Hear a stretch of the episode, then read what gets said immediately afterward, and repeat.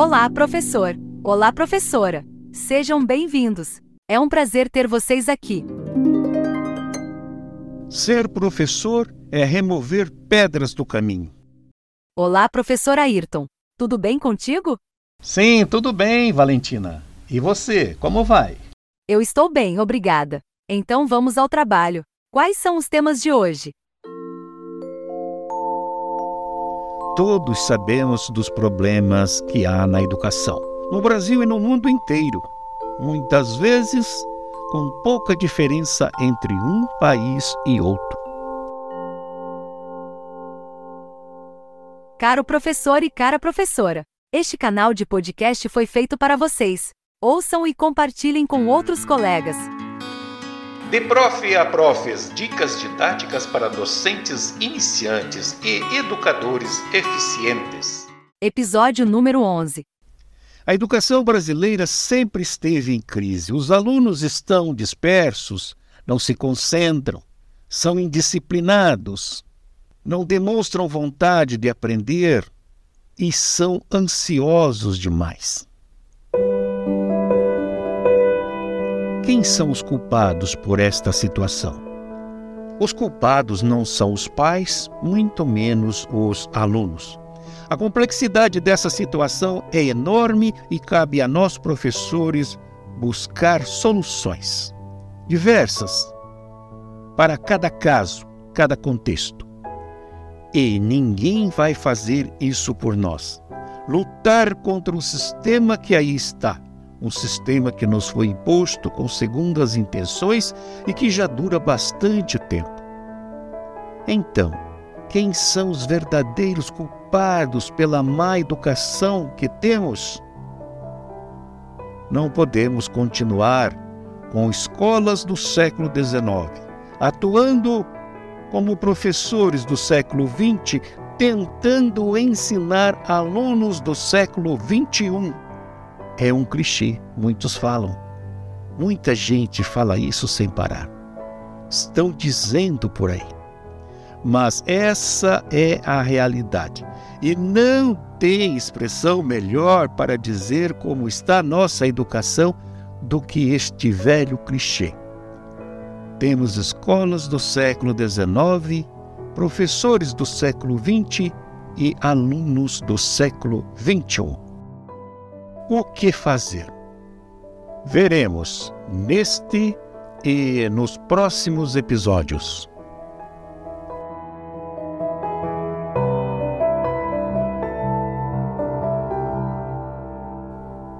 Nos últimos episódios, vimos como deve ser o relacionamento humano em classe, isto é, com os alunos. Pelo menos o que se espera ser este relacionamento. Porém, o ambiente escolar é muito mais complexo que a dinâmica que acontece entre as quatro paredes de uma sala de aula. Tem outros agentes envolvidos que interferem e que às vezes ajudam e outras vezes atrapalham a ação do professor e o bom rendimento dos alunos. O papel do professor é ensinar, e o que se espera dos alunos é que eles aprendam. E quem são esses agentes? Os pais, os funcionários e a direção da escola. O sistema também deve ser levado em consideração. E digo, que lidar com os pais dos alunos não é uma coisa fácil de se fazer. Uns apoiam o professor sem conhecimento do que é o processo ensino-aprendizagem. Outros apoiam por apoiar de qualquer maneira, deixando a batata quente nas mãos do professor, e a maioria é indiferente. Veja que, se for assim, você certamente está no melhor dos mundos. Porque poderá haver um pequeno grupo que seja para te atormentar, seja pela sua didática, de como você se relaciona com os filhos deles, até mesmo em relação à maneira de como você se veste. No meu caso, eu sempre me dei melhor com os alunos do que com os pais deles. Felizmente, muitos pais me deram apoio durante os meus anos de trabalho. Me consideravam alguém da família. Me davam até presentes nos finais dos anos letivos. E são com estes pais que devo gastar meu tempo de lembranças. Valentina, por favor, cite para os nossos colegas como deve ser essa relação entre professores e pais. O relacionamento entre professores e pais de alunos é fundamental para o sucesso da educação dos alunos. Um bom relacionamento pode ajudar a garantir que os alunos recebam o apoio e a orientação de que precisam em casa e na escola. Aqui estão algumas maneiras de estabelecer um bom relacionamento entre professores e pais de alunos. Comunicação: mantenha uma comunicação aberta e regular com os pais, informando sobre o progresso e o desempenho dos alunos. Reuniões: realize reuniões regulares com os pais para discutir o progresso do aluno e as necessidades educacionais. Colaboração: trabalhe em colaboração com os pais para desenvolver e implementar estratégias de apoio para os alunos. Respeito: trate os pais com respeito e considere suas opiniões e ideias. Orientação: forneça orientação e recursos aos pais para ajudá-los a apoiar seus filhos em casa. Disponibilidade: esteja disponível para os pais para responder a perguntas e fornecer informações adicionais quando necessário. Ao estabelecer um relacionamento saudável e produtivo entre professores e pais de alunos, pode-se melhorar a qualidade da educação oferecida e garantir o sucesso dos alunos.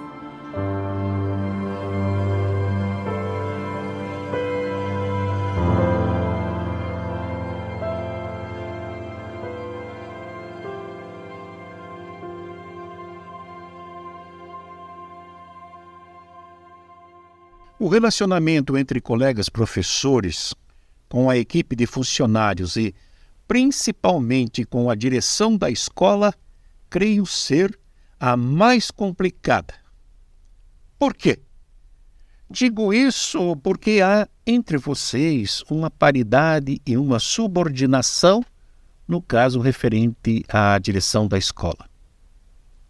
Com os alunos, você tem o poder da autoridade, com os pais, você tem o poder do conhecimento técnico, ou seja, do seu conteúdo, da sua didática, da sua posição social. Mas se relacionar com os colegas é muito diferente. Fofocas, inveja, preconceitos e outras picuinhas mais são comuns entre pessoas que trabalham juntas. E tem as panelinhas, ou seja, os grupinhos que se formam com as afinidades comuns. Para o bem do serviço e da saúde física e mental de todos, nada disso poderia existir, mas, infelizmente, acontecem. Por outro lado, graças a Deus, muitos colegas serão inesquecíveis, verdadeiros irmãos e anjos da guarda que vão te apoiar e te ajudar nos momentos difíceis.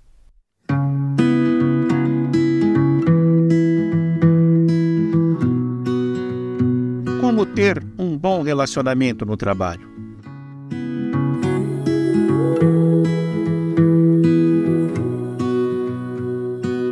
Comece cumprimentando a todos eles. Mesmo que não respondam, ou que respondam deseducadamente. Conviver com pessoas rabugentas é uma arte. Concordo plenamente. Valentina, quais são as regras para um bom relacionamento entre professores, funcionários e direção da escola? O relacionamento entre professores deve ser baseado em respeito, cooperação e comunicação efetiva. Professores são colegas de trabalho e é importante que eles se apoiem mutuamente para oferecer a melhor experiência de aprendizagem para seus alunos. Uma relação colaborativa entre professores pode melhorar a qualidade do ensino. facilitar a troca de ideias e práticas pedagógicas e permitir que os professores ofereçam feedback construtivo uns aos outros. Além disso, é importante que os professores trabalhem juntos para manter um ambiente de trabalho saudável e positivo. No entanto, como em qualquer relacionamento, podem surgir desafios e conflitos entre professores. É importante abordar esses problemas de forma respeitosa e profissional, ouvindo as perspectivas de todas as partes envolvidas e tentando encontrar soluções que sejam justas e aceitáveis para todos. Em geral, um relacionamento saudável entre professores é fundamental para um ambiente escolar positivo e produtivo, onde os alunos podem aprender e se desenvolver plenamente.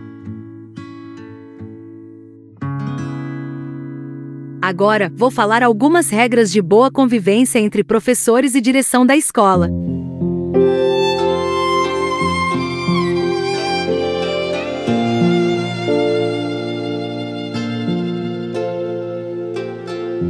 Aqui estão algumas características que podem contribuir para um bom relacionamento. Comunicação aberta e transparente. A direção da escola deve comunicar claramente suas expectativas e objetivos aos professores e ouvir suas preocupações e sugestões de maneira aberta e honesta. Respeito mútuo. Os professores e a direção da escola devem se tratar com respeito e valorizar as contribuições um do outro. Isso pode incluir reconhecer e agradecer o trabalho árduo dos professores, bem como apreciar a liderança e a orientação fornecidas pela direção. Colaboração: A direção da escola e os professores devem trabalhar em conjunto para alcançar objetivos compartilhados. Isso pode incluir trabalhar juntos em projetos pedagógicos, desenvolvimento de currículo e melhoria de práticas de ensino. Apoio e feedback: A direção da escola deve fornecer aos professores o apoio necessário para realizarem seus trabalhos com eficácia, incluindo recursos, treinamento e feedback construtivo sobre seu desempenho. Resolução de conflitos. A direção da escola deve estar aberta a resolver conflitos e problemas que possam surgir, de modo que as diferenças possam ser resolvidas de maneira positiva e construtiva. Em geral, o relacionamento entre professores e a direção da escola deve ser um esforço conjunto para criar um ambiente de trabalho positivo e colaborativo, com o objetivo de fornecer uma educação de alta qualidade para os alunos. E nos próximos episódios, a Valentina vai citar aos pouquinhos algumas dicas, sugestões de como sobreviver nessa selva. Colega, se quiser falar conosco, escreva para o e-mail prof.ayrtongmail.com e participe do nosso canal no Telegram de Prof a Profs.